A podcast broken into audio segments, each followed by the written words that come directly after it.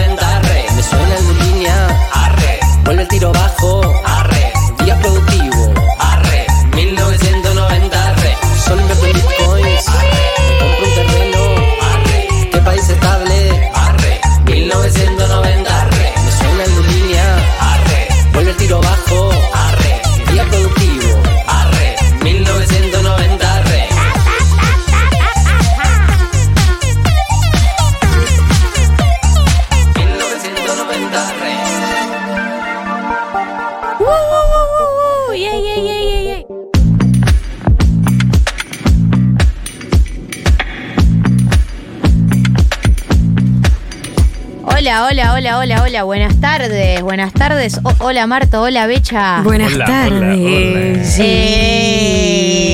Eh. ¿Qué pasó ahí? No sé. Sí, no, pintó, Eh, está bien. estoy hoy full ventanas abiertas. Abiertas el otro día, eh, mi amiga Sol, Abruj, Sí. que le mando un saludo, no está escuchando, eh, me preguntó si esto que, que yo te decía, que vos me escuchaste el día que lo conté en Blender, si ustedes... ¿En dónde? ¿Qué dijo? En la otra. ¿Qué? Eh, Ah. si ustedes los pensamientos los visualizan o... O sea, yo te estoy contando algo, Sí. Becha. Vos, mientras yo te cuento algo, ¿visualizás lo que estoy, te estoy relatando o sos todo palabras? Absolutamente hago una película. Yo, full visualización. Yo full palabras. No. No. No. visualizo jamás nada, salvo que me digas, estamos en una playa. O haré el esfuerzo de trasladarme a una playa, pero no. Eh, en general no lo hago. No sé a qué venía esto, igual. Yo me Dios. convierto en Ah, directora. sí, Ventanas. sí, que hoy tengo muchas ventanas abiertas eh, en plan full palabras, como que estoy full Matrix, tipo, mi, mi mente divagando por un montón Van de bajando ventanas la ¿Te datita. tomaste una pastilla anoche? que tengo que abrir. No, ayer nada. No, por. Matrix, digo. Ah, La la, azul o la la roja. azul o la roja. La roja, por supuesto. No me acuerdo cuál era la No, que que te sacaba de la Nadie Por supuesto. Bueno, la historia es que tengo muchas ventanas abiertas porque hoy tenemos un programa que la verdad que es muy especial. Hoy vamos a hacer un programa temático eh, crisis de salud mental en los jóvenes.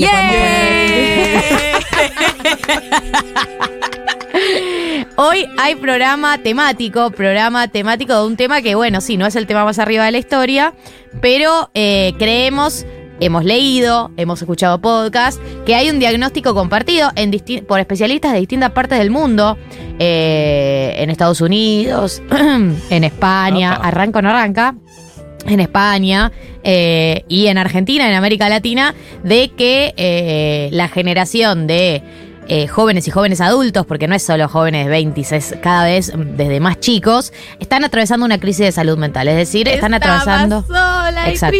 como esta canción.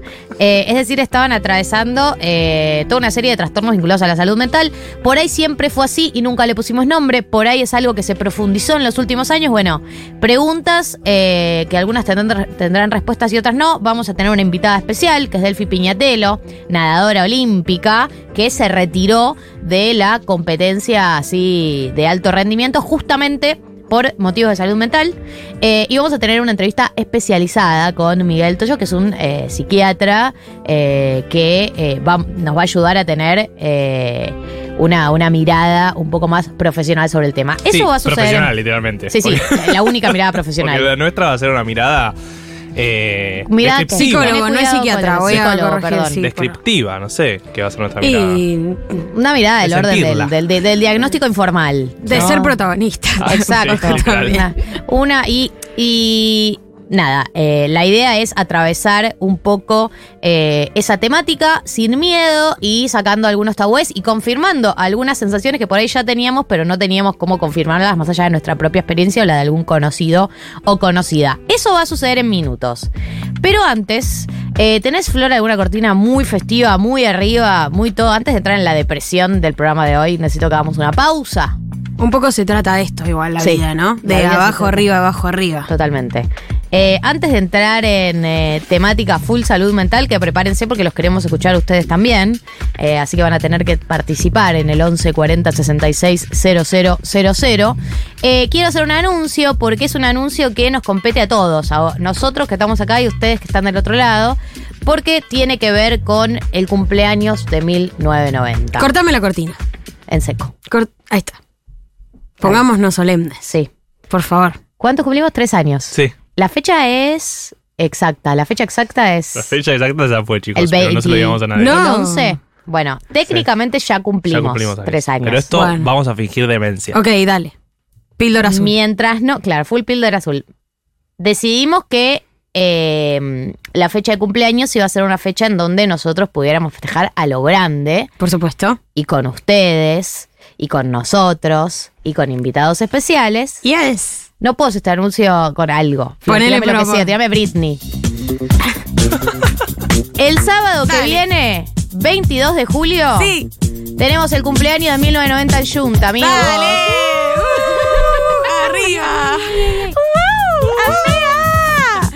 Hermanas. Amigos, amigas, oyentes, oyentas del mundo entero, sábado que viene a las 14 horas vamos a hacer el festejo de cumpleaños de 1990 en Junta. Ya Presencialidad. los tickets. Eh, ¿Cómo Los nos anotamos? Eh, Juli, ¿ya está subido el Forms? ¿Cómo nos anotamos? Ahora les voy a contar eh, el invitado especial porque creo que también va a ser una motivación para todos, para ir. Para nosotros también es una motivación para ir. No, Sí, sí, bueno. Eh, si se quieren anotar, están subidas en las stories de Futurock. Entran a las stories de Futurock, avanzan, avanzan, avanzan, avanzan, avanzan, avanzan, avanzan. Estoy avanzando en vivo. Y en el último, la última story subida está el Forms para inscribirse. Entonces, sábado que viene, 22 de julio, festejamos en Junta y con un invitado. Oh, Por ahí, una de las personas más queridas de Argentina. Sí. Capaz Sí. definitivamente. uno de los músicos que más ha acompañado a personas en crisis de salud mental. Absolutamente. Probablemente. Sí. Uno, Apruebo. sí, Hola. uno de los músicos que más sabe sobre emociones, sobre desamor, sobre vivirla. ¿Es la banda de sonido de tu vida? Es la banda de sonido de muchas de las personas que nos están escuchando. Es eh, la persona que hizo el mejor cover del 2023. Yo me atrevo a afirmarlo Oscar, sin miedo. Eh, los Grammys, probablemente en los Grammys latinos. Es Santiago Motorizado. Dale. A mí- Dale. No, le- chicos, no lo quedamos con no podrás. No, Todos no. nos vamos a controlar. Sí, vamos a con fingir al- demencia, tipo, ay, ¿qué? ¿Te ¿Cómo gusta que hiciste un Cristian cover- Castro? un cover de Me Cristian parece Castro? fundamental no quemar, no quemarlo. Sí, a mí también, me parece. Aparte va a ser invitado. Por eso hay que cuidarlo. Hay que tratarlo como invitado, chicos. Cuando, cuando viene un famoso al cumpleaños de un amigo tuyo. No hay que cholulear. No hay que cholulear. No, hay que tenés que cholulear. comportarte como un par. Claro. Sí. Así que compórtense. Bien. Bueno, me encanta. Cada momento Después de decir no hay que voy tropezando en desamor. Es que no queda nada entre tú y yo. Ay, qué temazo.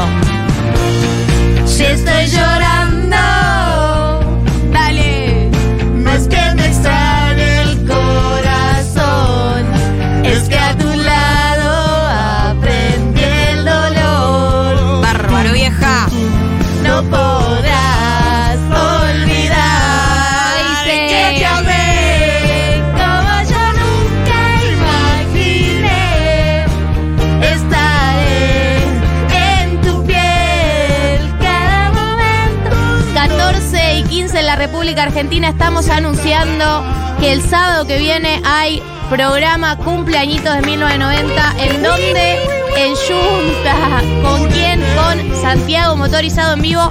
Vamos a charlar y va a tocar en vivo un par de canciones por lo menos por lo menos ah viste. Por lo menos con un arma lo voy a decir. Tocate ¿Se una Santi.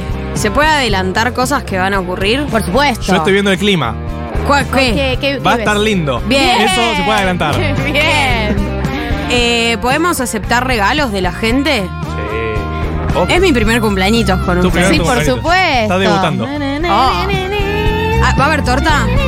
Pero el año pasado mi papá trajo una chocotorta. La Junta, ¿no? No, al, al- acá. Acá, claro, por eso. Junta, pero podemos llevar. Podemos ¿Querés que haya? llevar. O que alguien nos lleve una Vos sos torta. la estrella acá. No, bueno. Si Como grupa, somos la estrella. Hay gente que ya se está anotando en este mismo momento en el Forms que están en las historias de Futurock, por favor. Entrada limitada. Dado a A Galia la perdimos. No tenemos conductora en Bueno. Dale todo. Marto, dale. Olvidar. Tiene que haber piñata, dice alguien. Me encanta. Con porro adentro. Ahora está de moda medio dildos, ¿no? ¿Está de moda? ¿Tener Dildos, adentro de no. una piñata? Claro, como regalo de para adultos, ¿entendés? Piñata para adultos. Es un montón. Es un no, montón. con- no he sido contemporánea. Aparte todavía. pesan adentro de la piñata, ¿o no? Y sí, Entra en que sí. calor. Gali está Entra en desnudando. calor. Se está, Uy, no, casi no. tira la coca. No, se está desnudando. Bueno, saca una foto, Dios. Eh, bueno, amigos, la cuestión es que tenemos que encarar el programa de hoy, pero es muy importante que antes de encararla. Se Antes, anoten. antes de encararla se anoten, claro que sí, claro que sí. En las stories de Futurock, la última story tiene el link de Google Forms para que te anotes. Anotate hoy, porque los cupos son limitados y tenés al mismísimo Santiago motorizado. Nosotros tres también, que somos estrellas de la radiofonía, por supuesto, vamos a estar. Va a haber actividades para ustedes, va a haber karaoke, cosa que hicimos en Junta el año pasado y salió espectacular. Eh, pero los cupos son realmente limitados porque es en la terraza de Junta. Entonces aprovechen para ir a las stories de Futu, anotarse eh, y participar de lo que va a ser este evento espectacular eh, con el mismísimo Santi motorizado. Dicen. eh, que probablemente nos quiera porque el año pasado había venido después de una separación. No sabíamos si se había separado, pero algo le había pasado la última vez que vino. O sea, mejor que el año pasado tiene que estar. Y yo Espero. espero que, espero que sí, yo creo que él se debe acordar eh, perfectamente de lo que fue la nota del año pasado, Sí. Porque fue una experiencia colectiva, hablando de salud mental, una experiencia colectiva de terapia. Me encantó. eh, con Santi, así que sábado que viene 22 de julio, decile a tus amigos, a tus amigas, anótense. Claro, andaba mandando mensajes en los grupos, tipo, che, amigo. sí, eh, va, a- va a estar Santi. Comenten en el posteo también de, de Instagram de Sí. Futurock. A ver cómo ¿Qué viene. temas quieren cantar para, para el karaoke? Así Juli ya los va descargando. Son No, muy y ya nos preparamos. Me mata que en todos los posteos de, Uy, de sí. Futurock Iba a decir lo mismo, aparece el bot que dice, ¿por qué todos, literalmente el de hoy dice, ¿por qué todos me llaman puta? ¿Es porque han visto mis videos? y te dirige. Basta, ¿Por Mireia, qué guion bajo me- esperanza 68. ¿Por qué todos me llaman puta? ¿Es porque han visto mis vídeos? es espectacular que siempre haya un cupo bot puta. Eh, bot, bot puta is here. Eh, así que bueno, lo dejamos también en destacados. Dios. Lo dejamos en destacados también la story. Yo me Así canto que- a mía mía de Alejandro Sanz. Tema, se lo puedes anotar en el posteo. Sí, ahí lo estoy haciendo. Eh, así que. Acá la gente dice, es importante saber si va a estar Eyal. O sea, a priori no. Pará, loco, pare, loco. A menos que lo pongan como condición para que venga y bueno, puedo negociar, pero a priori no. Qué bien. Claro, pueden venir otros estar la hermana de Juli. Mi hermana tal vez también puede Ah, venir. traigo el mío entonces. Dale, hacemos día de tuyo. hermanes. Pero ¿qué es esto igual? Claro, Día de Hermanes. Eh, si quieren, lo tanteo Eyal, pero a priori no. A priori no Para va a un poco. Sí, Sí, para un poco. paremos un poco. Tiene una vida, creo, ¿no? Tiene una vida, efectivamente. Eh, bueno, ahora ya saben, lo que quiero hacer es poner un tema, porque la situación si no va a ser difícil de cambiar el eje. Eh, lo que tienen que saber es entonces, 22 de julio, 1990 cumple tres años en Junta, en la terraza de Junta. Se anotan en el Google Forms que quedó en el Instagram de Futu y nosotros encaramos el programa de hoy. Si les parece, arrancamos con REM. Esto es Imitation of Life. Quédense porque hoy programa especializado, programa temático, crisis de salud mental en la juventud, entrevistas, datos, preguntas, todo.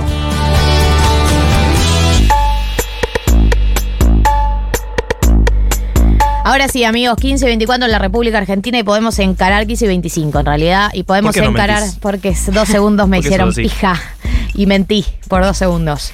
Eh, podemos encarar el programa temático de hoy. Creo que es un diagnóstico bastante compartido de manera informal.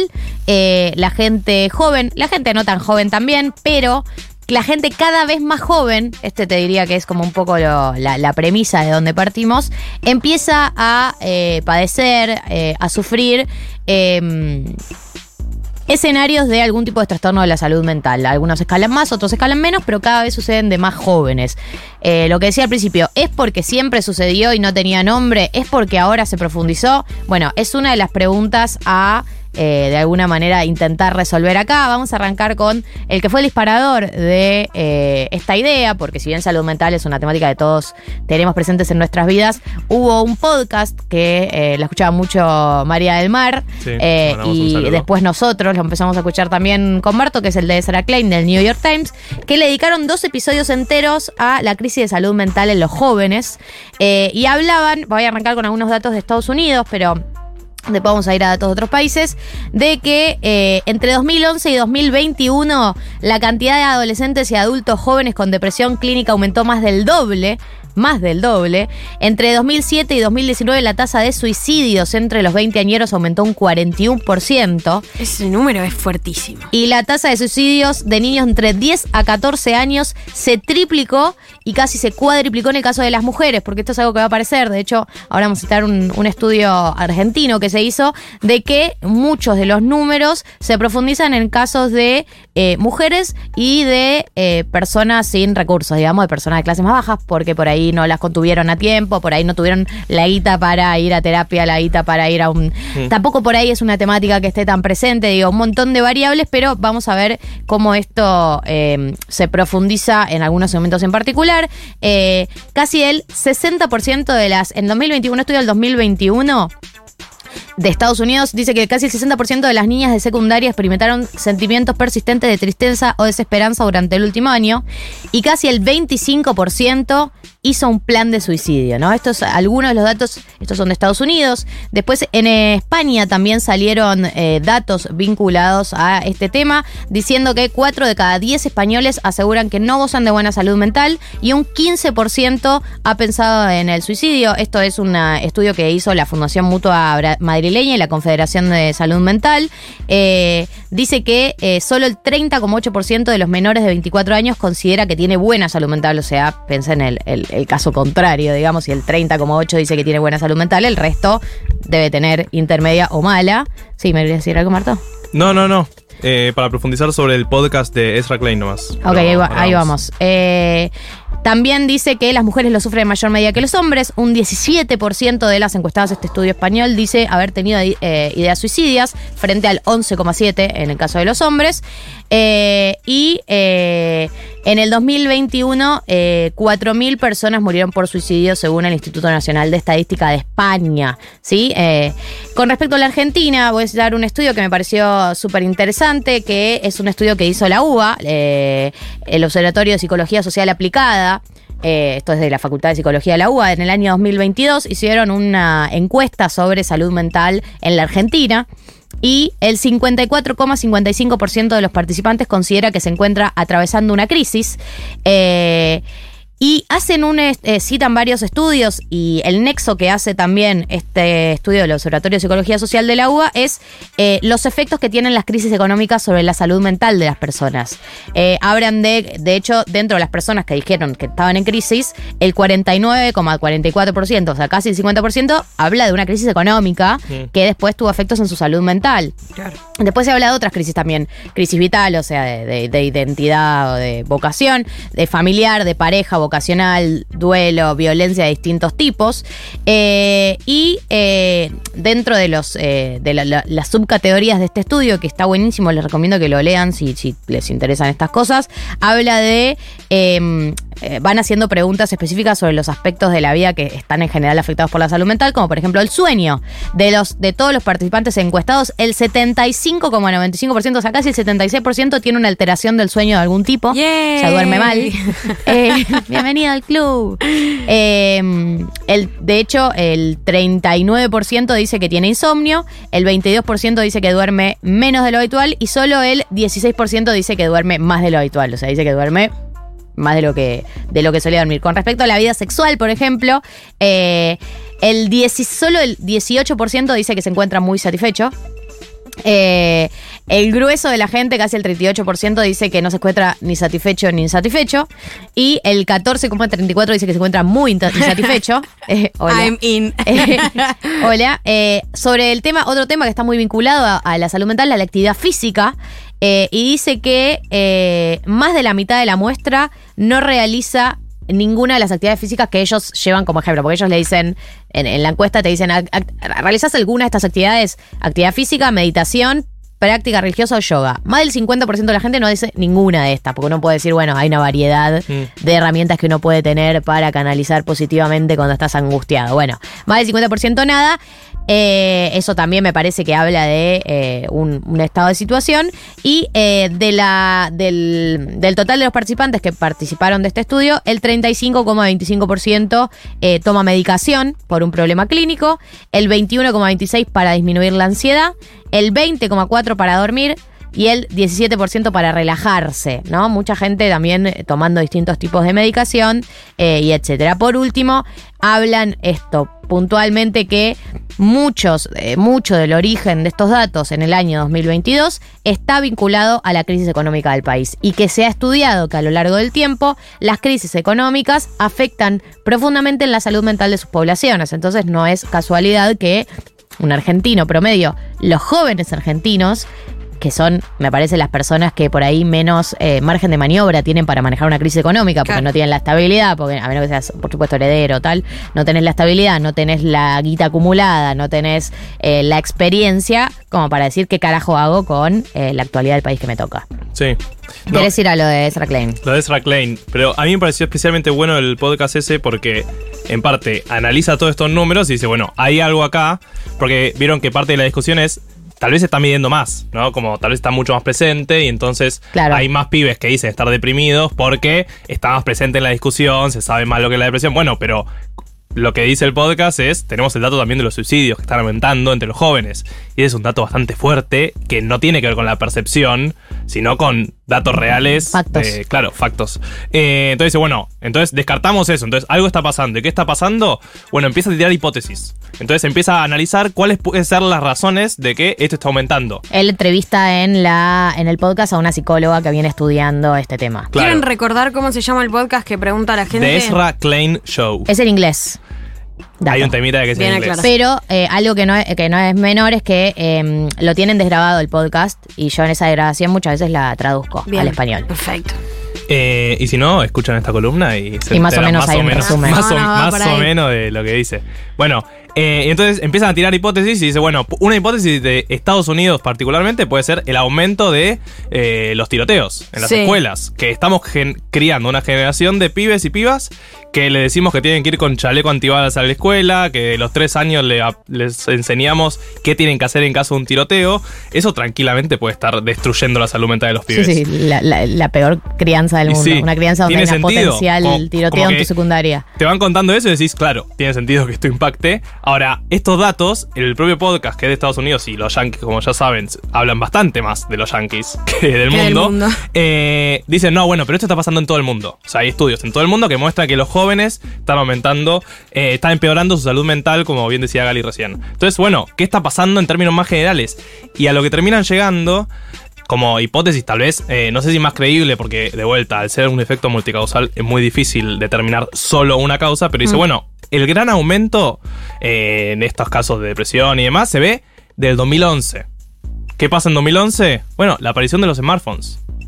Sí. Definitivamente marcan como el hito es, bueno, acá apareció algo que cambió la vida de los pibes y las pibas, que son los teléfonos celulares y la aparición de las redes sociales como algo a estar constantemente metido adentro de eso. Claro, en tu vida cotidiana constante, no es tipo la compu que por ahí vas un rato, sino en la incorporación de las redes sociales a tu vida cotidiana. Cuando pensábamos en, en este, en este programa y en, y en hacerlo justamente temático, eh, si bien como no tengo información de, de corte psicológico, ¿no? Digamos como, bueno, no, hay gente que se dedica a estudiar eso, pensaba más en términos sociales. Bueno, ¿qué, qué fue lo que pasó? Y escuchando también el podcast y leyendo algunas notas, hay un informe muy piola que hizo Cenital también eh, para, para hablar sobre la crisis de salud mental en los jóvenes. Digo, bueno, qué, es lo que podemos rastrear que viene, que viene sucediendo históricamente. Y la verdad que las crisis económicas no son algo nuevo, ¿no? Como si, ah, si hubiera que poner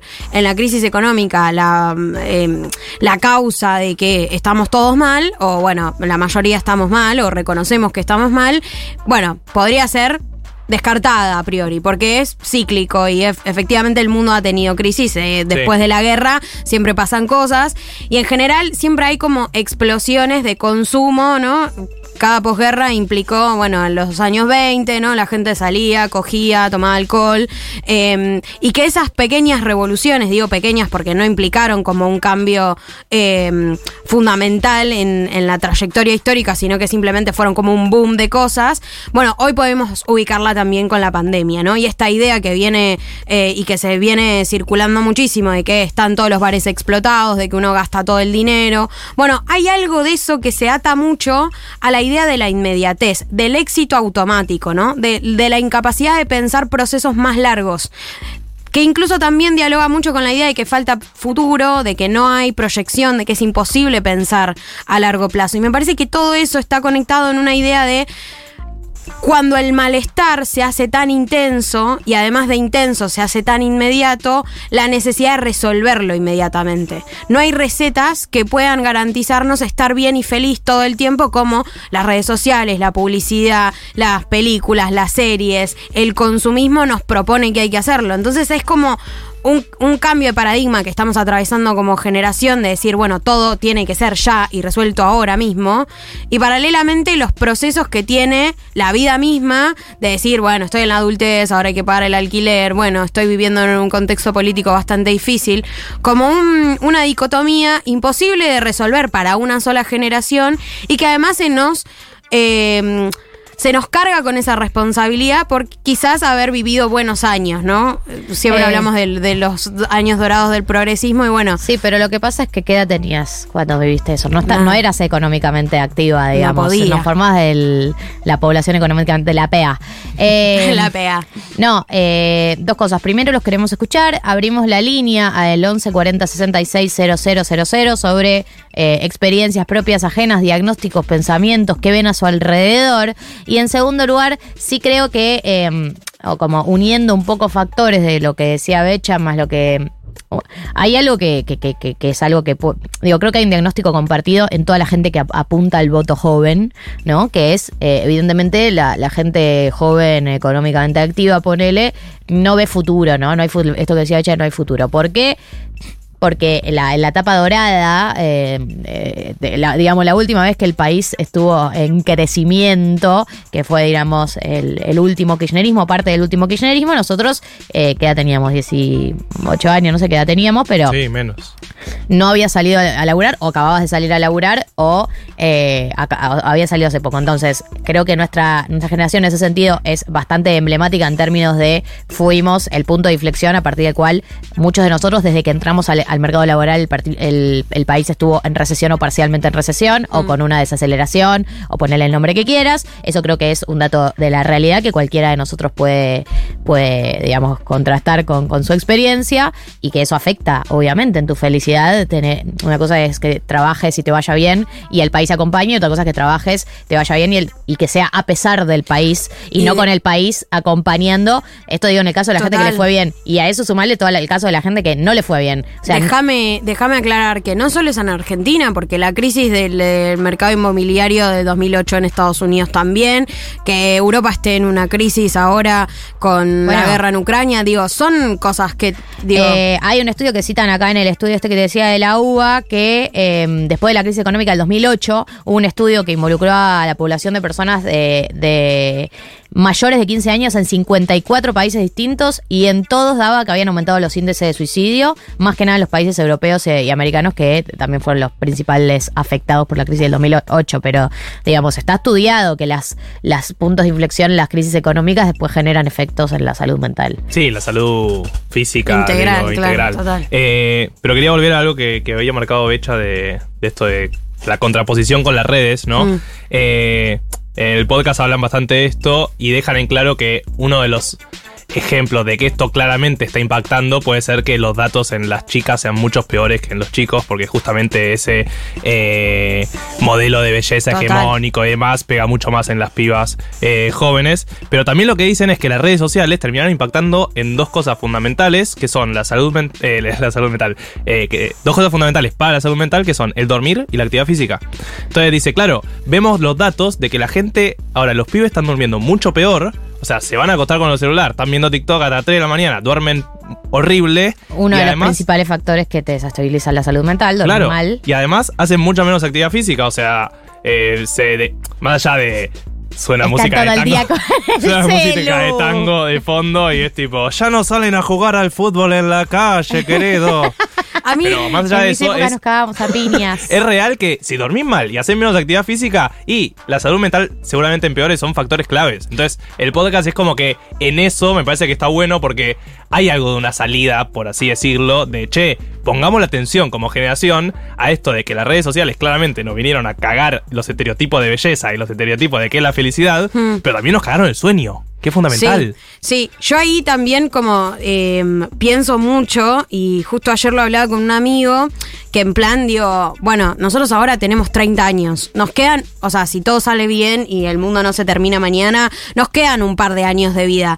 ¿Cuál va a ser eh, el modelo de vida que, quer- que querramos teniendo en cuenta que no vamos a poder comprarnos una casa, que probablemente no duremos más de 5 años en un mismo laburo, digo 5 años como mucho, ¿no? Pero Sí, de, sí, de- pedo uno. esa estabilidad se Em, puede ver. ¿Cuál es el modelo de felicidad que vamos a construir? Y, mi- y con mi amigo medio fumados decíamos, claramente no trabajar, amigo, eh, salario universal para todos y que el ocio sea eh, realmente la salida, porque no hay forma de que se pueda sostener un sistema así de productivo para darle de comer a quién, a gente que se suicida a los 20 años, como no tiene sentido. Eso tiene que colapsar de alguna manera y ojalá que colapse para fumar por todo el día, básicamente. Eh, son las 14 y 42, tengo que hacer algo que hace cualquier persona con responsabilidad. 0800-345-1435 es el centro de as- de asistencia al suicida eh, para las personas que estén transitando un momento difícil. Si algo de esto te disparó dudas eh, o lo que fuera,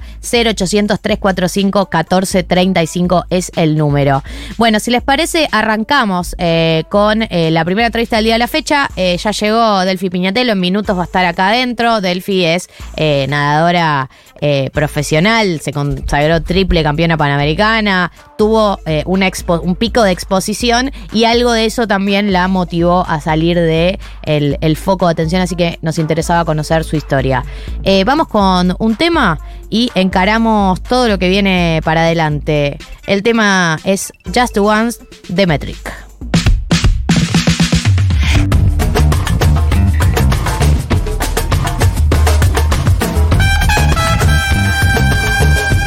Bueno amigos, vamos a entrar en la entrevista, una de las entrevistas del día de la fecha. Eh, estamos acá ya en el estudio la mismísima Delphi Piñatelo. Bienvenida, Delphi. Voy a acomodar esto para poder verte bien. Eh, Delphi tiene 23 años, por ahí la conozcan por ser nadadora prof- profesional, por ahí la conozcan por haber eh, pertenecido a la selección argentina de natación, por haberse consagrado triple campeona panamericana, o por ahí la conozcan por lo que está haciendo en tu etapa actual, que es fotógrafa, eh, directora de arte, eh, directora de arte de videos eh, y todo ese mundo, y eh, con un libro en su haber, que lo tenemos acá con nosotros mostrándolo, pues ya estoy acostumbrada a la Ay, ella, ella hace streaming. ¿En cuál de tus otros ocho laburos estás acostumbrada? Contanos. Eh, yo la mostrándolo. al aire. Hace unos días. Subí una story, boludo. Hace unos días estrenó su libro Diarios de Delfín. Eh, lo tenemos acá, es hermoso. Eh, la verdad que se ve hermoso, se ve espectacular. Y que cuenta algo de, me imagino, lo que vamos a charlar hoy. Lo pueden conseguir en www.delfipiñatelo.com.ar eh, y en tus redes también, ¿no, Delfi? Sí, todas mis redes. Bueno, ¿cómo estás? Bien, muy contenta de volver a la radio. Hace llevaba unos buenos meses sin aparecer en ningún lado, ni en streaming, ni nada. Y como volverme me pone muy contenta. Me gusta como el espacio de la radio, así que contenta. Bueno, Delphi, eh, nada, te invitamos a, un episodio particular de este programa porque, bueno, decidimos hacer uno orientado a la salud mental porque nada, es algo que, que viene estando bastante presente en, en nuestras agendas y creemos que la de los oyentes también y la de la generación. Este programa se llama 1990 porque todos los que lo integramos nacimos en los 90 y está muy atravesado por, por temáticas generacionales. Así que nada, mi, mi, mi primera pregunta es eh, un poco ¿qué, qué vínculo tenés vos con la salud mental desde tu experiencia personal, desde lo que leíste, de lo que te trataste, lo que te contaron, cómo, cómo fue. Eh, la salud mental para mí hoy es como tan importante como la física. Eso lo aprendí con el tiempo.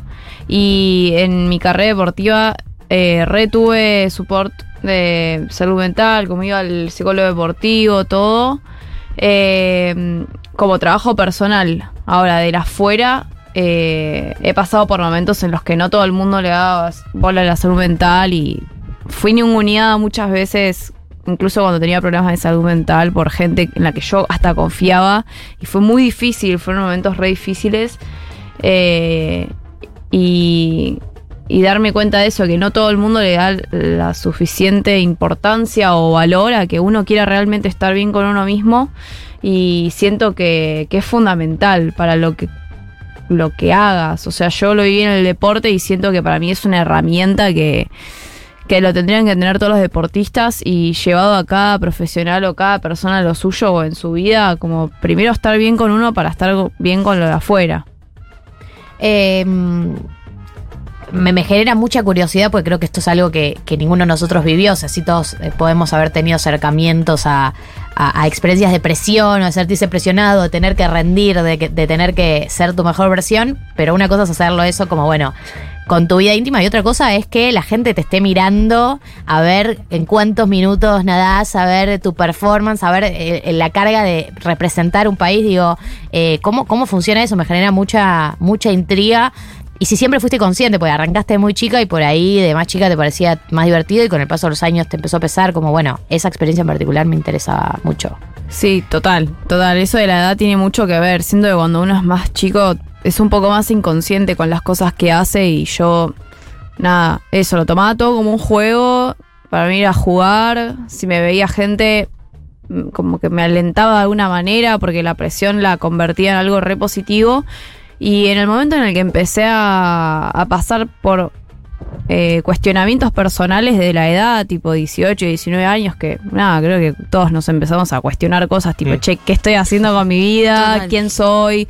Cuando empecé a tener ese tipo de, de preguntas sobre mí, tal vez tipo, no sé, quería o salir con alguien o salir con amigas o lo que fuera y no me daba el tiempo y me empezaba a cuestionar qué tipo de vida estaba llevando, que es, demanda mucho tiempo. Eh, nada, como que me sentía ahí cada vez más presionada de, de toda la gente que me rodeaba, de la gente de afuera. Ya cuando cruzás cierto límite de exposición, viste que ya cualquiera que te ve cree que sabe todo más que Total, vos y claro. empieza a opinar de cosas que no sabe solamente por lo que ve en redes sociales. Y vos estás ahí del otro lado como, che, no, no sé cómo explicarle a esta persona que si yo gané una medalla panamericana no significa que vaya a ganar una medalla olímpica a los seis meses. Entonces es como, si no sabes de qué, de, de qué deporte, o sea, cuál es mi deporte, qué hago, ¿por qué salís a opinar? Entonces ese era el cuestionamiento que más me hacía. Después con el tiempo aprendí a sacarle total peso al- al- a la crítica de afuera y me, me ha pasado mucho de contar esto y que, no sé, alguna persona me diga, ay, pero es para tanto, tanto te afecta. Y yo digo, sí, o sea, ¿qué te metes en lo que me afecta o no me afecta? Tal vez lo tenía que aprender todavía, que, que no me importe la, la mirada ajena, pero en un principio recibir tantos comentarios, tantos mensajes, verte en una tapa de un diario prometiendo una medalla que vos no nunca prometiste, es como, es difícil. Eh, no quedas súper extento de esas situaciones, como que estás ahí. Y hay algo de la mm, de, de tu vocación, digamos, viste que a veces como que cuando sos chico y encontrás algo que te gusta y lo disfrutás un montón, de repente como que decís, bueno, me voy a dedicar a esto toda la vida. Y había algo de esa presión que te hizo problematizar un poco tu vocación, el gusto por nadar también, o, mm, o cómo te peleaste con esa sensación. Re, creo que el, el momento de que pase de ser un mero hobby a un profesionalismo en el que, nada, yo ya me había mudado sola, estaba independiente, tipo, me mudé a los estaba por cumplir 21 y me mudé sola para estar más cerca de donde entrenaba y ya estaba tipo profesional, entrenando para un juego olímpico, como grosso. Sí, sí, la vida. Y la vida, sí. Y empezando en la adultez, que como les decía, como cuestionamiento total todo el tiempo, eh, personal, hacia la vida misma, ni siquiera de lo que estaba haciendo. Y también la cuarentena fue un momento de, de mucho shock en el que estuve cinco meses parada, no, no nos dejaban volver a entrenar. Entonces a mí se me... La cabeza la tenían hecho una ensalada, o Total, sea, era una licuadora claro. mi cabeza, no, no sabía qué hacer. Y entre el profesionalismo, eh, las exigencias de la afuera, la exposición y el que yo ya había probado un gustito en la cuarentena de hacer algo, de hacer arte, que yo nunca lo había, nunca había tenido el tiempo de practicarlo porque estaba todo el día entrenando. Entonces en la cuarentena cuando empezó a gustarme otra cosa, nada, cuando pude tomar la decisión de, de dar un paso al costado, fue como, bueno, voy a perseguir otro sueño, tipo, la estoy pasando realmente mal en lo que estoy haciendo. Y las ganas de nadar nunca se me fueron. Mira. Eso fue como re importante para mí, porque yo amo el agua y nadé desde que tengo ocho meses de edad hasta el día de hoy, nunca dejé de nadar. Ni aunque dije, ni a- cuando dije, che, no quiero competir más, yo seguía nadando, sigo nadando todas las semanas, es un lugar que para mí es sagrado. Entonces, eso fue un mimo al alma, como qué bueno que por más que yo saque el profesionalismo de lado, siga encontrándome ese lugar que me hace tan feliz. Total, hermoso. Estamos hablando con Delfina Piñatelo, eh, nadadora profesional, ex nadadora profesional. Veremos qué quede para el futuro, pero en principio por ahora eh, se está dedicando a la fotografía, a la dirección de arte. eh, y, y algo de este recorrido que contás está acá en el, en el libro, en Diarios de Delfín. Contanos un poco cómo, cómo pensaste la estructura de cuál era la historia que querías contar. El, el libro surge como cierta revolución propia a cosas que me dijeron, cosas que me pasaron, cosas que yo decía, yo no soy esto, yo quiero que me quiero demostrarme a mí quién soy, quién soy yo, como fue una búsqueda re personal, como el, libro fue primero me lo escribí para mí y después después surgió como la intención de compartirlo por si alguien más se reflejaba en lo que quería decir.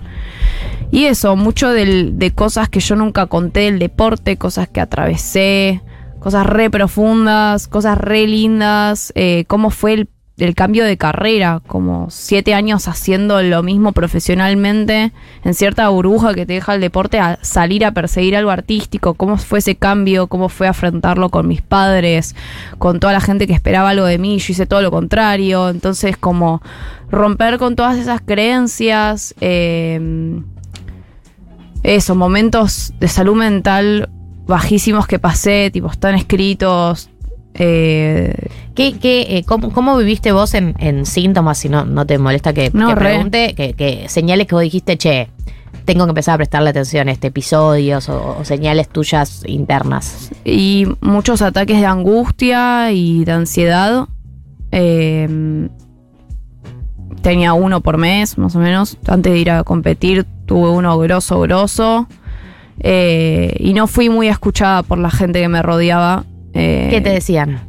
como eso, che, es para tanto, tipo, che, si seguís haciendo esto, te, te bajamos del- de los Juegos Olímpicos, como... Dios, más presión. Sí, como era como, che, no me estás escuchando, como esto es lo que me está pasando. Y mm, también los últimos dos años tuve bastante trastorno de alimentación. Eh, así que tuve un poquito de todo. Vamos a hablar de todo lo que quieran porque las pasé. Está perfecto, sí.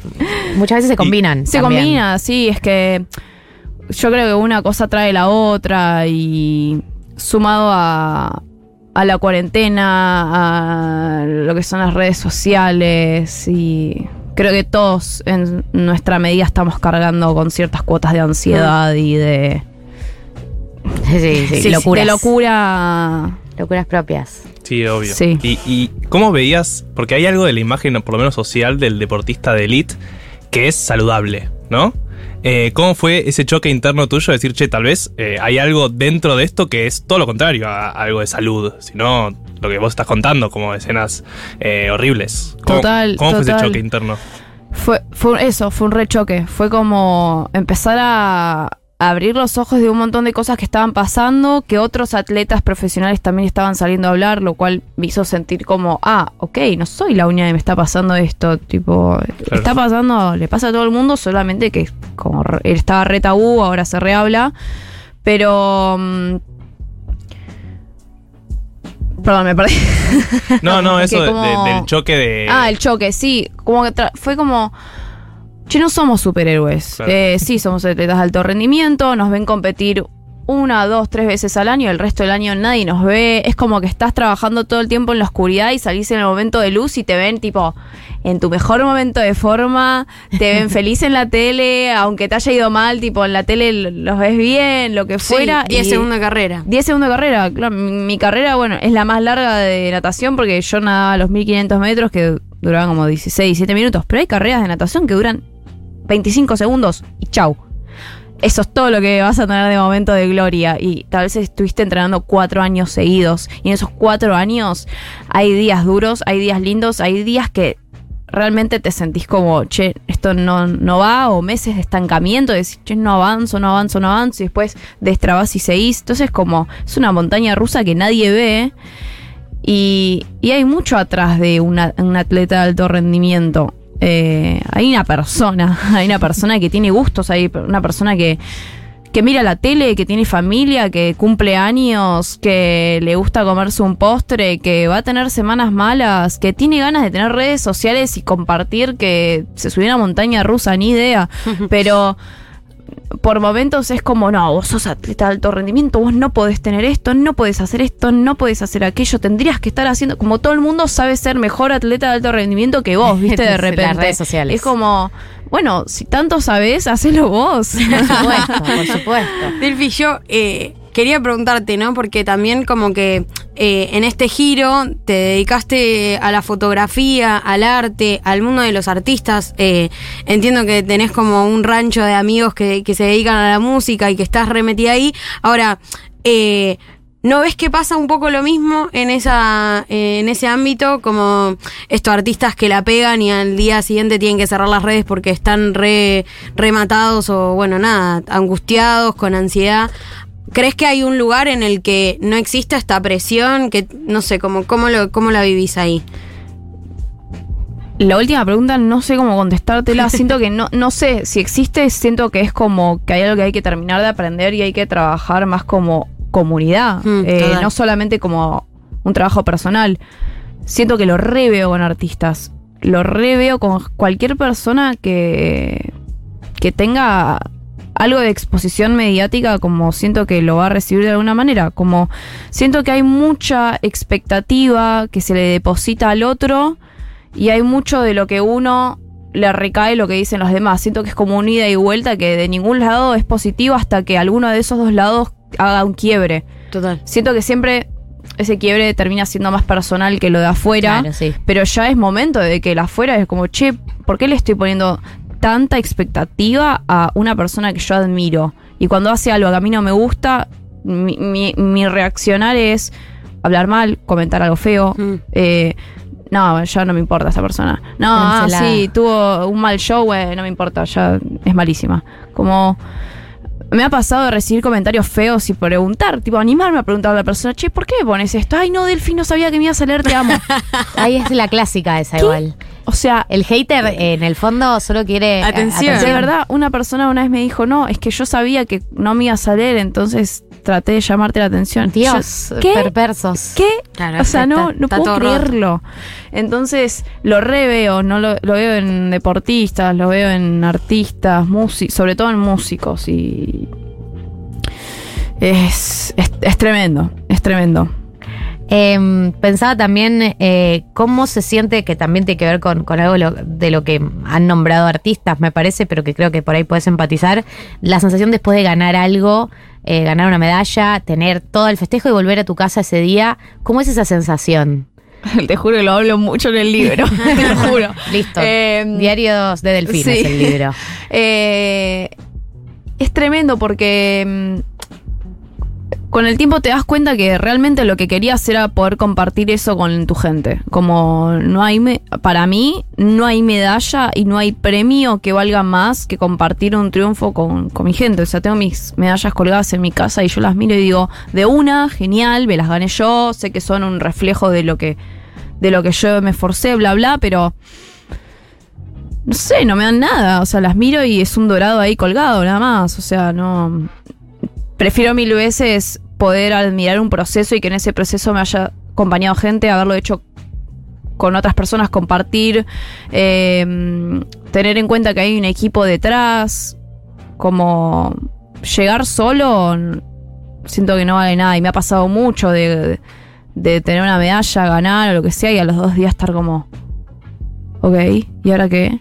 Y es tipo vacío, existencial, de como, che, ni idea Era esto. era esto y no me y si el no si no valoraste el proceso y solo te quedas con ese resultado final No alcanza. siento que no alcanza Porque siento aparte que estás es a un placebo de- del cuarto lugar, ¿no? Como no es que total esos dos segundos cambian si hiciste todo bien o todo mal. o todo mal Y- no tal vez tuviste un mal día y tipo no ocurrió o simplemente otra persona lo hizo mejor que vos tipo vos tal vez hiciste lo mejor que pudiste otra persona lo hizo mejor y ya y por ahí eso también tipo te no yo lo hice todo mal esto que el otro como nada es, es difícil esa parte del alto rendimiento Eh, como entender eso de que tal vez alguien simplemente lo hizo mejor que vos o que si ganaste no significa que seas la mejor persona del mundo tipo o el mejor tipo listo ganaste hoy ya está o sea mañana hay que volver a Sí, sí, entrenar es una foto Claro. de ese día.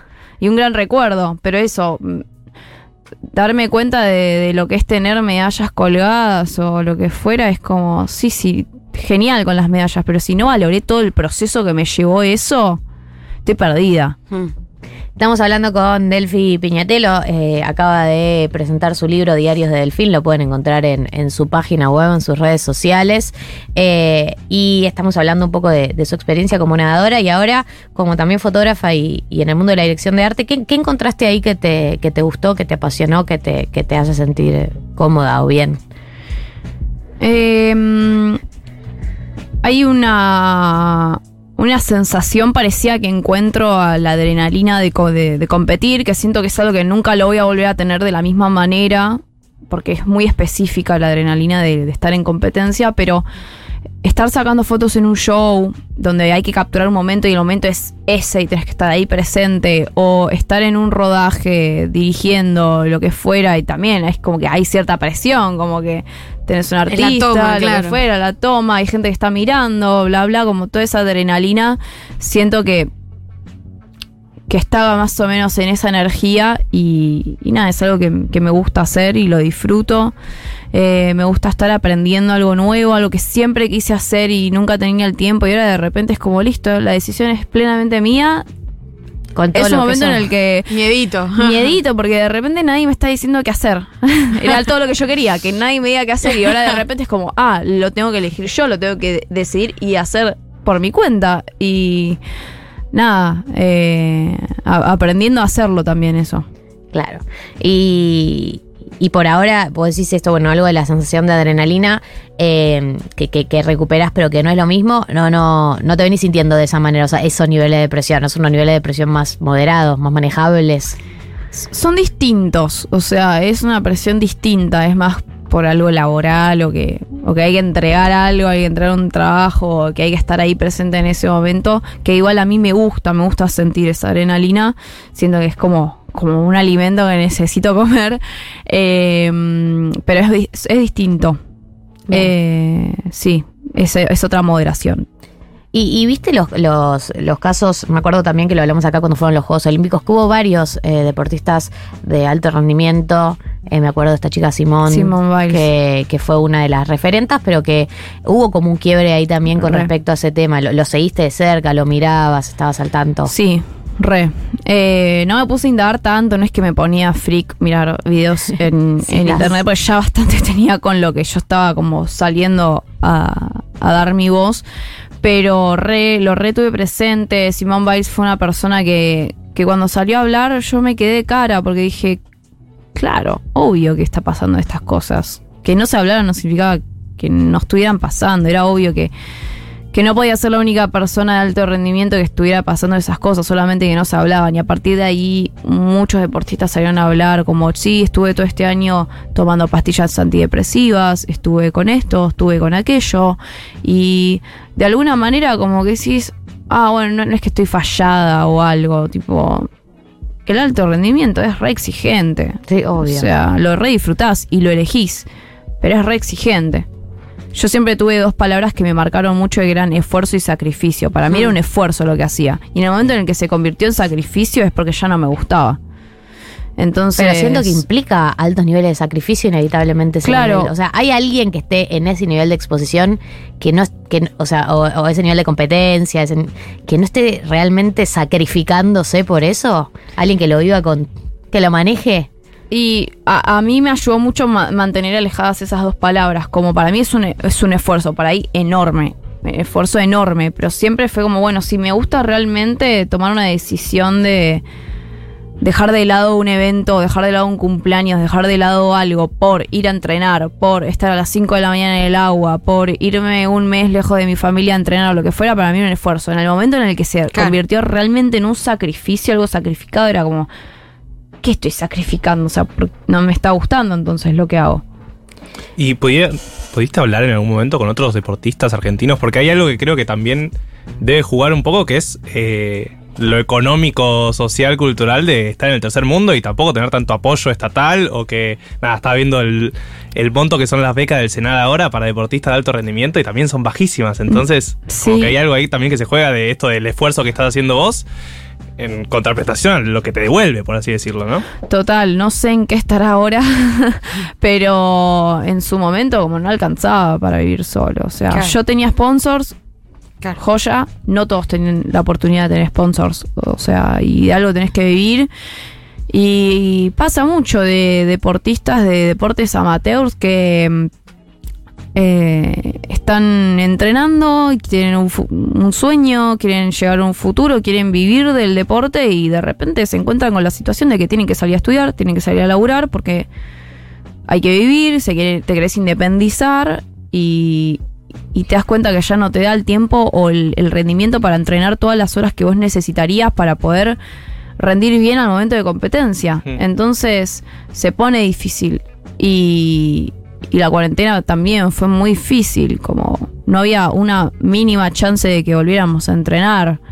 Eh, fue, fue, fueron momentos duros y, nada, como volver a, retomar eh, la, el estado físico para volver a competir después de todos esos meses estando parados.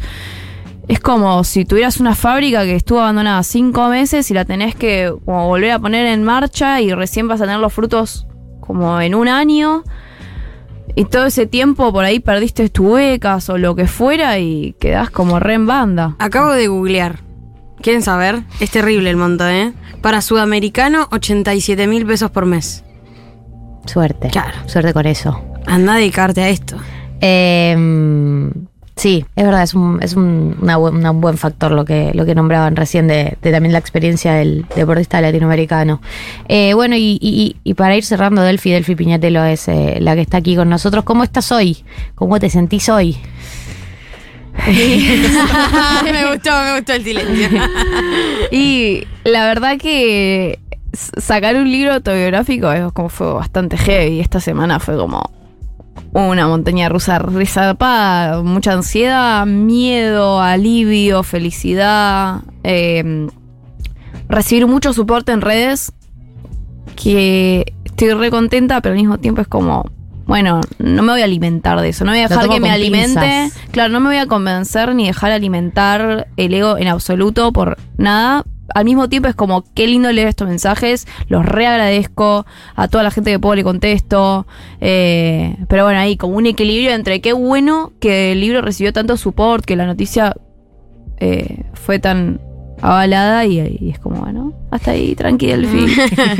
No te subas a este tren tan rápido. No de vuelta. Eh, pero muy contenta, la verdad. O sea, como te dije, aprendí a valorar un proceso. Y estos, este proceso de dos años de escribir el libro para mí fueron fundamentales, me sanaron un montón, me acompañaron durante todo el- mi comienzo de carrera artística, entonces como es, para mí es un hijo, es como Y está lo valoro mucho y, y estoy muy contenta por ello. ¿Te Bueno. gustó escribir como pinta? Sí, me, me encantó, me encantó escribir, fue muy sanador, mucha catarsis. eh, tomé un hábito de escribir todos los días un poco, ya sea de lo que sea, y cada tanto me soltaba a escribir para el libro y era como, qué bueno, o sea, logré tomar ese hábito. Eh, sana mucho escribir.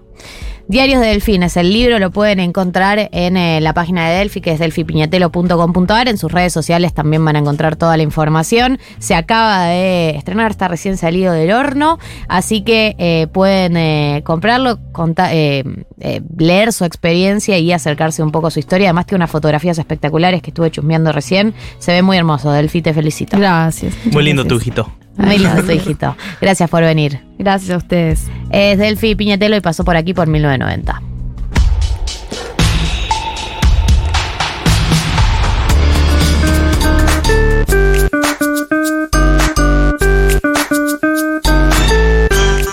Bueno amigos, seguimos en este programa temático de salud mental que estamos haciendo en el día de la fecha. Eh, recuerden que hace un rato anunciamos que el 22 de julio, es decir, el sábado que viene, tenemos el cumpleañito de 1990, esto para la gente que se sumó más tarde. Eh, tenemos el cumpleañito de 1990, cumplimos tres años y lo vamos a festejar en Junta, en la terraza de Junta, con nada más ni nada menos que Santiago Motorizado, de invitado especial, Santi de El Mató, por la gente, la gente que no asoció Santiago Motorizado con El Mató. Eh, viene Santi, vamos a entrevistarlo, va a tocar en vivo, así que van a tener la chance de tenerlo cerquita, cerquita y por supuesto tenernos cerquitas a nosotros, que somos personas muy inaccesibles también. Sí, muy difícil que nos cruces en la calle, muy difícil que nos cruces en ningún lado, así que es una experiencia. Una vez estaba comprando ropa, voy a hacer esta denuncia. ¡Ay, no! Estaba comprando ropa en un lugar muy random de la calle Santa Fe Sí. y me crucé con un oyente de este programa Sí. que me dijo, ay, ¿qué haces acá? ¿Te imaginas? No. Es tipo, comprando ropa, literalmente. Tipo persona de a pie. Básicamente. Eh, bueno, sí. Viajar en el subte. That's my kind Somos of famous. en el fondo somos personas nosotros. Yo salto el molinete. El chiste, Te agarraban una. No, no lo salto porque no llego. Eh, y mm, bueno, nada, perdón, me desconcentré, disculpen. Uh, Es que lo que estoy a punto ¿dónde de decir es eh, nada, nada, nada. Eh, Somos personas que se pierden también que nos desconcentramos. La cuestión es que eh, sábado que viene se pueden anotar eso en el Google Eso, Forms que bien. quedó en historias destacadas de Futurock o en la última, de las últimas historias subidas, igual están destacadas. Ahí se anotan porque hay realmente un cupo limitado y creo que es un planazo. Además vamos a hacer karaoke con oyentes en vivo, va a haber realmente de todo. Un planazo absoluto para el sábado que viene que ya nos fijamos, Marto se fijó y va a estar lindo. Sí, ciencia. Está 100% confirmado. El pronóstico de tiempo con una semana es el mejor. Bien. Siempre esto hay muchos papers que dicen eso. que dicen eso. Sí. Bueno, estamos en eh, Cambiemos Cortina. Eh, Sí, basta de felicidad. Volvemos a la tristeza. Estamos en. eh, gracias, Flor.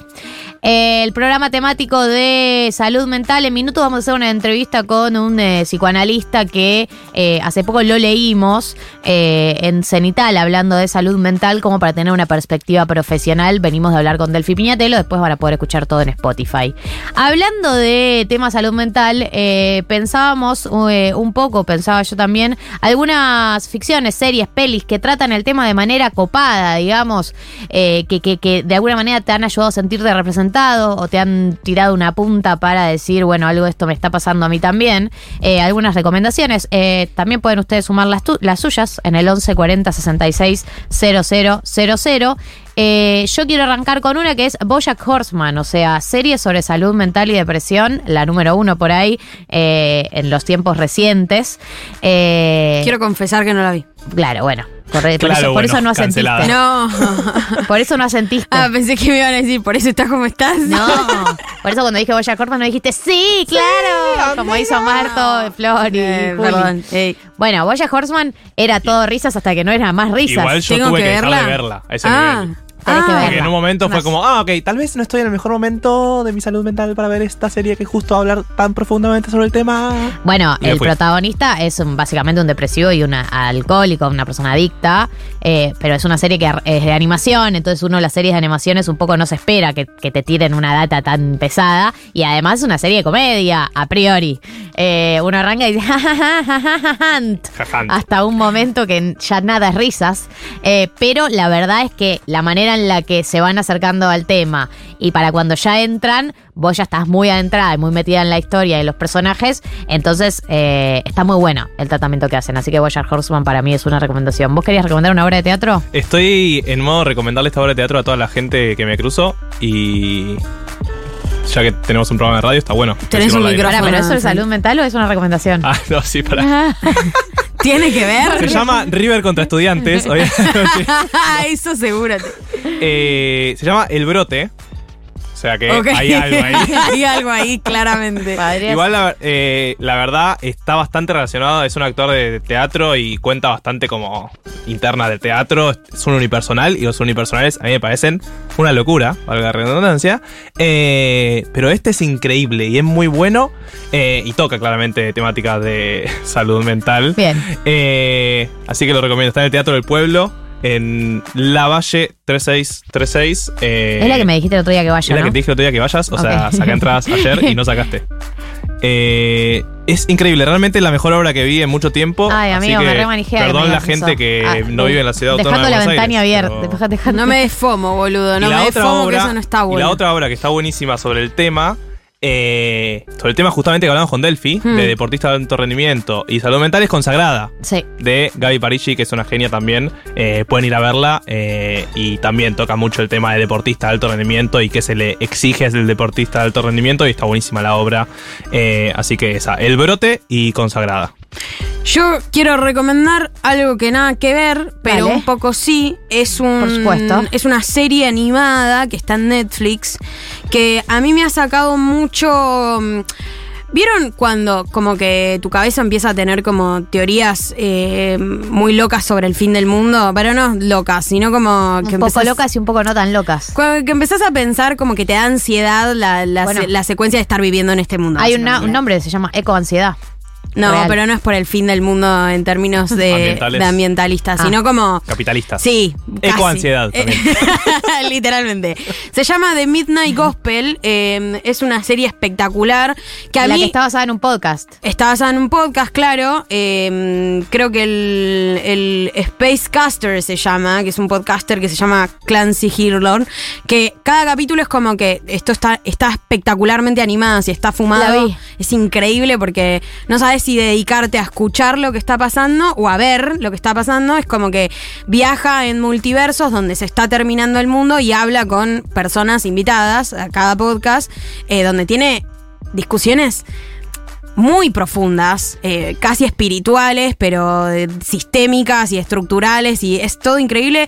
Y cada vez que estoy un poco mal, pongo un capítulo y digo, no me siento tan sola en la idea de pensar el mundo, En mi ¿viste? crisis. En, en mi crisis de, de pensamiento, casi. Así que la recomiendo mucho para drogas o no drogas, mate a la mañana, lo que fuese.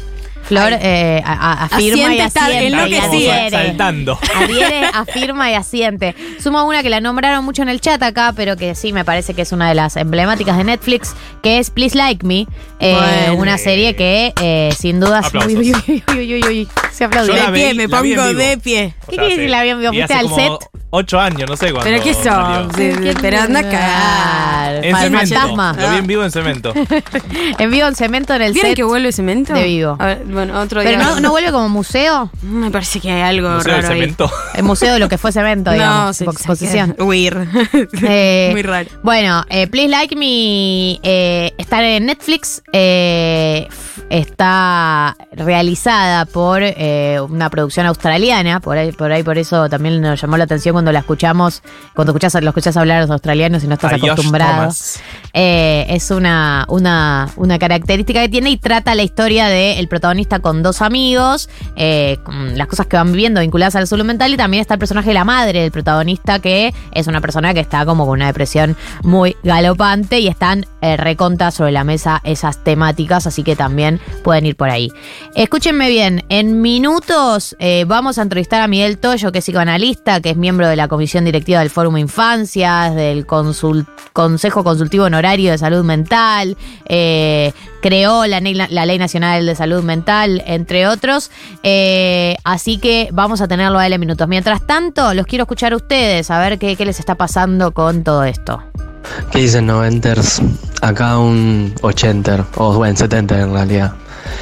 Vivo corriendo sobre la cornisa de la salud mental todo el tiempo. Así que no es algo de los jóvenes para mí. No, por supuesto que no es algo de los jóvenes. Estoy completamente de acuerdo. No, no lo segmentaría a una generación, pero sí creo. perdón, tenemos padres y madres. Bueno, de hecho, una de las no han sido tratados. Ese es el problema. Una de las lecturas que están en el podcast este de Drag Lane es hay muchos niños y jóvenes con problemas de salud mental porque sus padres tienen problemas de salud mental también, tipo, y no están tratados, digamos. Entonces, ergo, tampoco tiene mucho marco para hacer algo al respecto.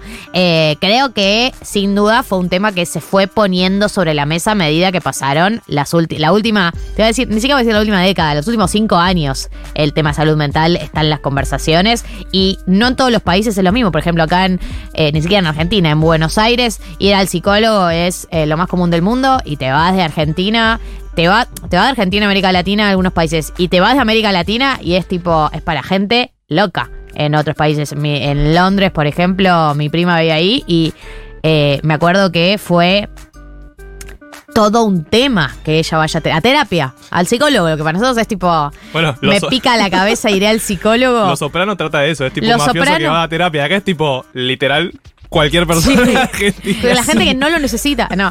Eh, no, digo, eh, que, que que por un lado hay algo muy de la idiosincrasia porteña, que por ahí lo tenemos incorporado, pero que en cualquier otro lugar no es así. Y por otro lado, creo que sí, eh, a medida que pasaron los últimos años, dentro de la última década, pero los últimos cinco años entraría, fue un tema que se fue poniendo más sobre la mesa eh, en general. ¿Hay un mensaje más? Está buenísimo el programa de hoy. Aprovecho para hacer una pequeña reflexión. Me parece que decir, digamos, a cada rato, porque está de moda, esto de fingir demencia es banalizar una enfermedad y una condición muy compleja. Bueno, está bien, lo trae a la, a la mesa. Yo la verdad que es una expresión que uso muchísimo. Eh, siempre me pareció muy graciosa, eh, sinceramente, porque no creo que yo al decir eso estoy eh, disminuyendo a la gente que tiene demencia real. Entiendo como todo en el humor, que haya gente a la que no le pueda causar gracia esa expresión y que por ahí tiene alguien con demencia cerca o lo vio de cerca y lo vio de cerca y no le causa gracia.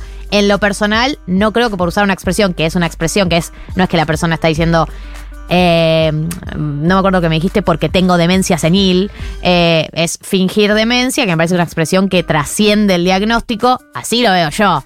Por supuesto, respeto y me parece entendible que haya gente que no le cause gracia y que no le parezca que se, se tengan que hacer chistes con eso, como pasa en todos los ámbitos del humor. Es que más allá, o sea, creo que es como el. Mm, tiene algo del concepto de una lloradita y a seguir. Ah, si estás llorando a cada rato también, eso es un problema.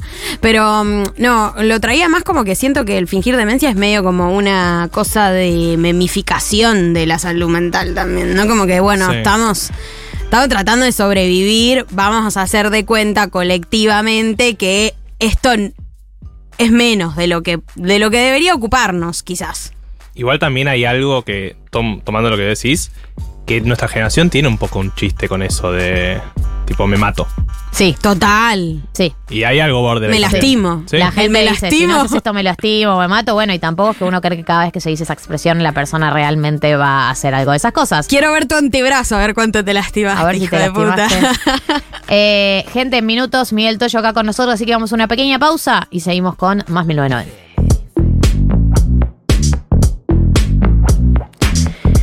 15 y 38, la República Argentina, eh, y eh, estamos en condiciones de eh, presentar al entrevistado del día de la fecha, sí, confirmado. Es Miguel Toyo, psicoanalista, especializado en psicoanálisis con niños y adolescentes, es miembro de la Comisión Directiva del Fórum Infancias, preside el Consejo Consultivo Honorario de Salud Mental y Adicciones, que creó la Ley Nacional de Salud Mental. Hola Miguel, bienvenido a 1990. Hola, ¿cómo les va? Bueno, un gusto poder compartir esta temática con ustedes. Eh, una, una breve corrección, ya no soy más presidente del Consejo Consultivo, este, eso fue de, al comienzo, 2014 hasta Listo. el 2018. No es presidente ya del Consejo Consultivo Honorario de Salud Mental y Adicciones, pero sos todo el resto de las cosas. Eh, tampoco estoy en la comisión directiva. Perdón, Miguel. Miguel, bueno, arranquemos por la positiva. ¿Qué si sos psicoanalista? Esto es un hecho. Soy psicoanalista, sí, especializado en, en- más que nada ahora en adolescencia. Bien. Trabajé mucho con niños, sí. Bien, bueno, eso no sirve. Para empezar, no sirve para empezar esta entrevista porque eh, la temática del programa de hoy, que eh, estaba basada en algunas cosas que estuvimos leyendo, algo obviamente de, un diagnóstico que hacemos de lo que pasa a nuestro alrededor, eh, pero que obviamente queríamos una voz autorizada eh, y también tu opinión, eh, más allá de los datos duros, sobre si crees, para empezar, si crees que hay una crisis de salud mental que está afectando a los jóvenes y adolescentes en ese segmento en particular. Eh, Vos sabés que ustedes me pasaron un artículo Sí. eh, sobre la salud mental en Estados Unidos Sí. de los adolescentes. Sí. Me pareció muy interesante. Yo creo que eh, se está dando una crisis eh, en los adolescentes eh, que tiene que ver más con la época.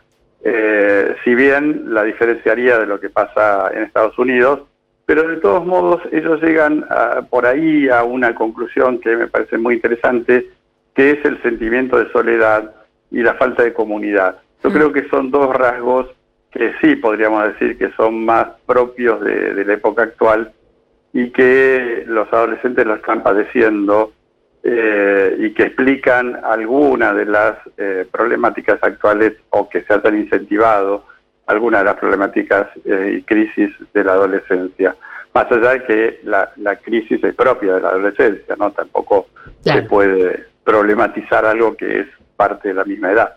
Hay, hay una, una de las cosas que, digo, obviamente que eh, no, no, entiendo que no debe ser igual la lectura que uno hace de adolescentes en Estados Unidos que acá, y que, y que, que cada país debe tener su, su idiosincrasia y sus características particulares, pero eh, hay un factor que se nombra también en ese estudio eh, que tiene que ver con eh, la, la- el punto de inflexión que fue la incorporación de los celulares a la vida cotidiana eh, a partir de determinada generación y lo que eso generó en, no sé, la percepción propia, eh, compararse con los demás, con las expectativas. ¿Algo de, todo eso te resuena?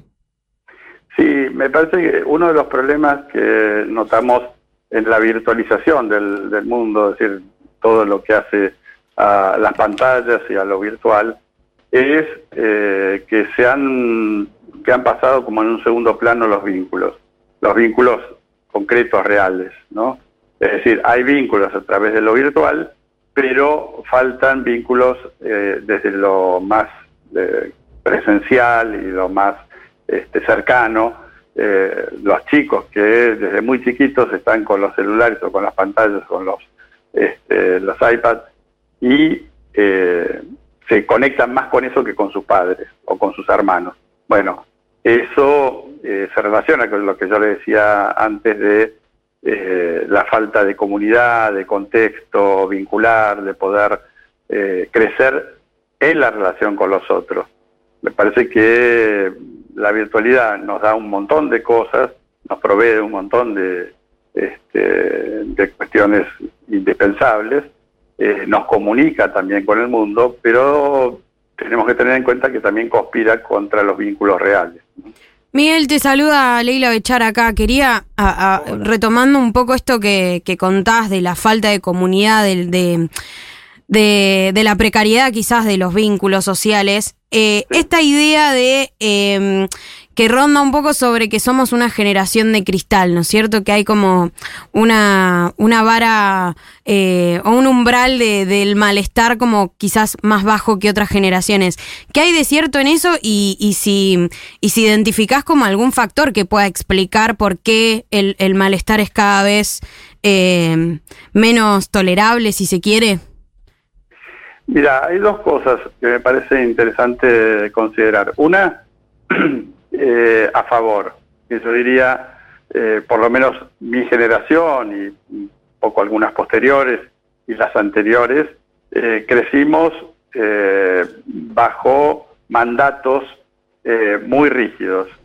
Eso actualmente no existe y eso es a favor, a favor de que, bueno, que los adolescentes puedan crecer en un ámbito de mayor libertad de pensar y de crear.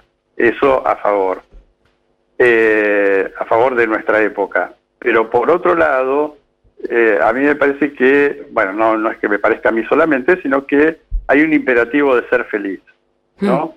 Entonces, cualquier malestar es vivido como algo que no hace a la felicidad. Y recién justo estaba en clase, lo charlamos con este, las alumnas, y yo, eh, lo, lo que veíamos es que es imposible pensar en la felicidad eh, si no está acompañada de sentimientos de celos, tris- tristeza, envidias. O sea, la felicidad tiene que incluir el malestar. Si vos tenés una pareja, una amistad, eh, es imposible que no haya en algún momento celos, es imposible que no haya tristeza porque no puedo salir con vos este fin de semana. Es, es, digamos, eh, no incluir eh, los sentimientos negativos dentro de un modelo de felicidad eh, nos arroja a la idea de que la felicidad es la desaparición de cualquier sentimiento de malestar. Y eso, eh, eso es un problema serio, porque tenemos un modelo de felicidad que no existe, digamos, y que solamente lo puede saciar el consumo. Entonces, este, cualquier eh, problemita es vivido como una catástrofe. Eh, y me parece que ahí sí estamos en un modelo ficticio, ¿no? De, de lo que es el bienestar o la felicidad. Estamos hablando con Miguel Toyo, psicoanalista especializado en psicoanálisis con niños y adolescentes. Hola Miguel, ¿cómo estás? Martín Slipsuk te saluda. Una de las dudas que siempre me surge a mí con este tema es eh, como si tenemos un sesgo en nuestra generación de creer que nuestra generación es la que peor la está pasando justamente porque somos nosotros. Entonces no sabemos bien qué pasó décadas atrás. Eh, ¿Crees que hay algo de eso y que efectivamente la salud mental empeoró por estas cuestiones que estamos hablando, pero siempre en las últimas décadas estuvo esta problemática? ¿O efectivamente es algo que está creciendo a ritmos agigantados y tenemos que prestarle especialmente atención de ahora en más? Eh, yo creo que las soluciones a los malestares contemporáneos siempre llegan después, en cada época. Entonces, este, ese es un problema de que todas las épocas han pasado. Mm. Entonces, toda época ha pasado por sentir que lo que le pasaba no tenía solución o era lo peor en ese sentido. Eh, porque hay indicios de cosas que también mejoran. Es decir, uno de los problemas actuales es que se transmite tanta negatividad que, bueno, terminamos por suponer que todo es una tragedia. Eh, bueno, hay algunos elementos que son muy preocupantes, como por ejemplo el medio ambiente. Eso es sumamente preocupante. Eh, es preocupante el individualismo contemporáneo, es decir, no, no pensar en los otros, pensar en el sentimiento de comunidad. Bueno, todo eso es muy preocupante. Y ahora uno dice, bueno, pero eh, también en otras épocas han existido cosas similares. Sí, lo que pasa es que la dimensión actual eh, eh, potencia mucho más esas, esas problemáticas. Es decir, una cosa era tirar la basura hace dos siglos y otra cosa hoy que, digamos, la basura tiene este, tal magnitud que conspira contra este, el medio ambiente. Entonces, eh, bueno, eh, sí, yo creo que... Ahora, al mismo tiempo, esos problemas están siendo enfocados, eh, están siendo enfrentados. Eh, entonces, bueno, eh, me parece que todavía no tenemos del todo en claro esta pregunta que vos haces. Claro. Y yo creo que eso es propio de cada época. Es decir, por definición, los problemas eh, tienen solución este, un tiempo después de que lo padecemos, ¿viste? Como pasó con, con la pandemia, digamos. Bueno, primero apareció el problema y después aparecieron la vacuna.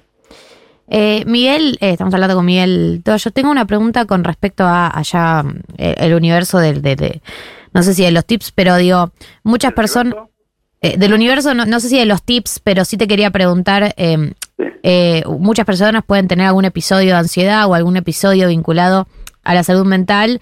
¿En qué casos o a qué hay que prestarle atención cuando vos decís, bueno, ya estos casos ameritan que vayas a una consulta profesional? Mira, me parece que eh, ahí hay dos, dos cosas para considerar.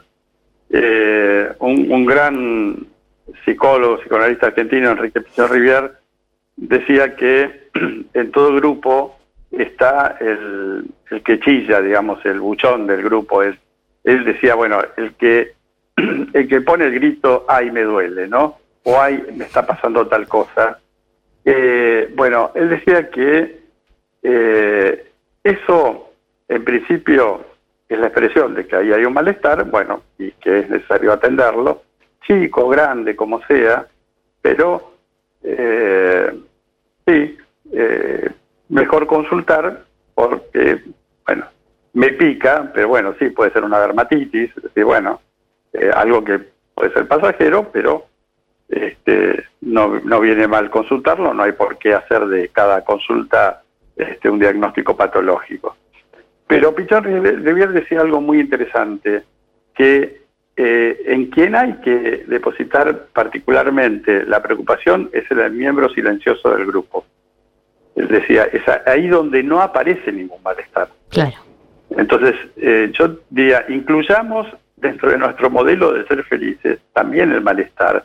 Entendamos que el malestar es parte de la vida, que la expresión de que algo me duele o algo no me hace bien es parte del bienestar. Y en todo caso podemos consultar por eso, no es que nos va a hacer por eso enfermos, pero eso es parte de la vida. Ahora, en donde no aparece ningún signo de malestar, ahí está el problema mayor seguramente. ¿Se entiende? Es decir, que el miembro silencioso del grupo seguramente es el que está eh, poniendo bajo la alfombra este, algo mucho más grave, algo mucho más preocupante. Entonces yo diría, allí donde no nos fijamos, tratemos de todo caso de también observar y poner atención. Y en segundo lugar dijiste dos cosas. ¿La segunda la tenés por ahí o...? ¿Hola? ¿Hola? No, no, que cuando, cuando yo te decía a qué hay que prestarle atención, vos decías dos cosas. Las, las dos, cosas.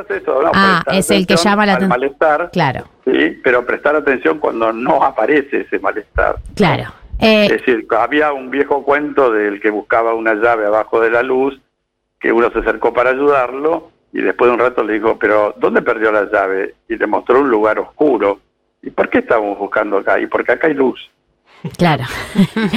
eh, pero busquemos también por otro lado, porque si no, la zona oscura, ¿viste?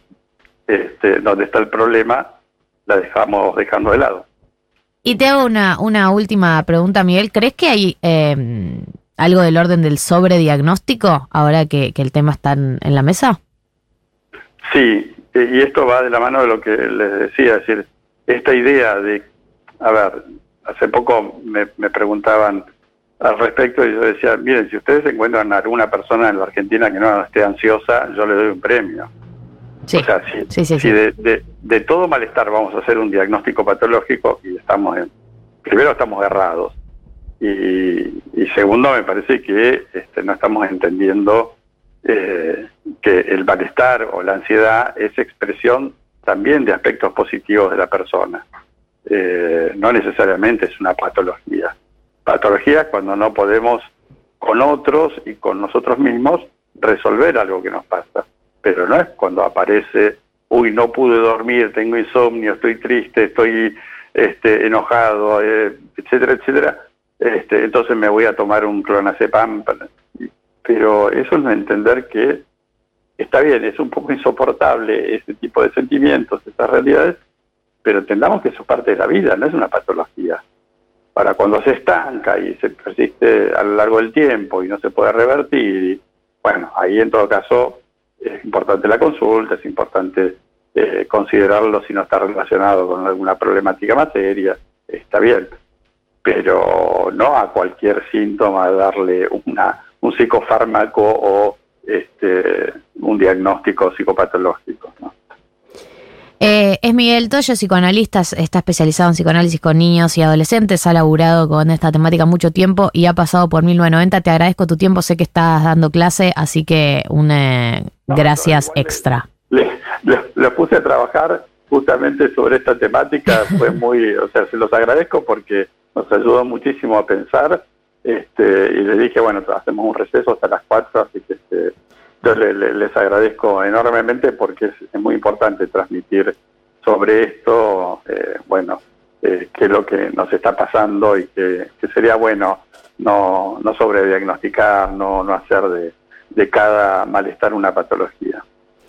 Gracias, Miguel. Eh, gracias por toda la data y por tu tiempo. Ha pasado Miguel Toyo por 1990. Gracias.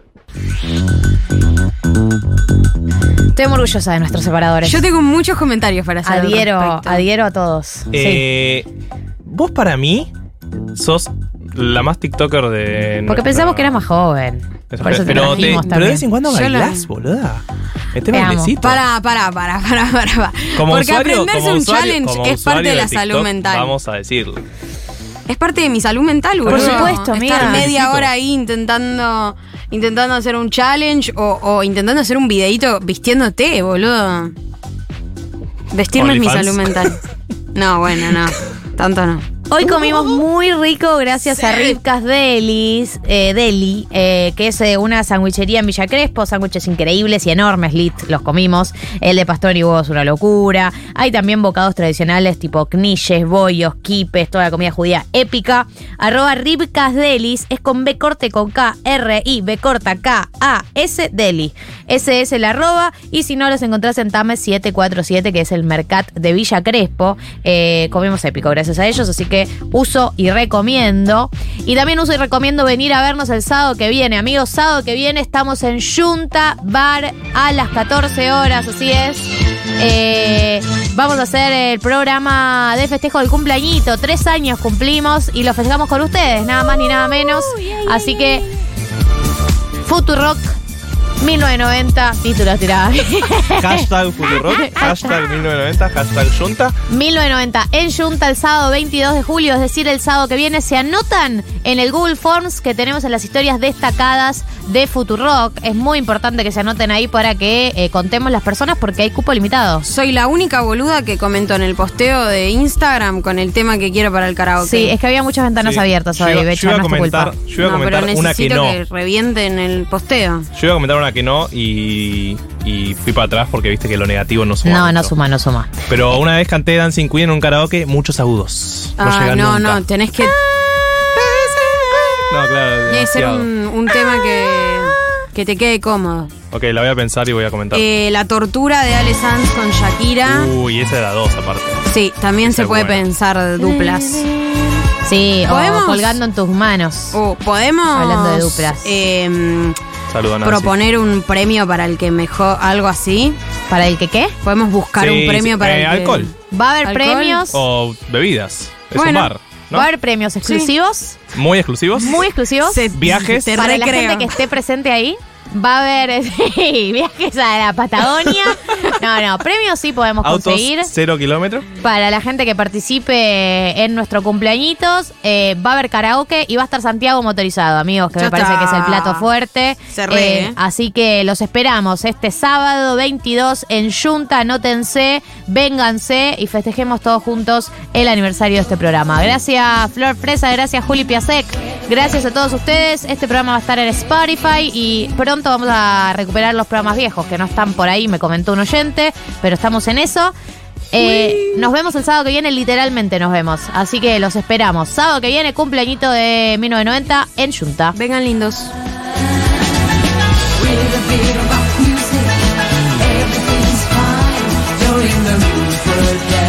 ¡Ay, dice!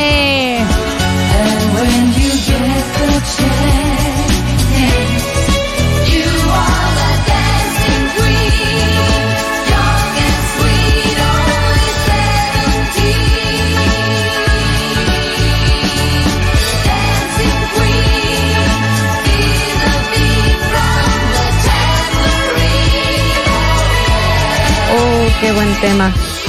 Galia, Martín y Becha. Nuevas neurosis para los problemas de siempre. 1990.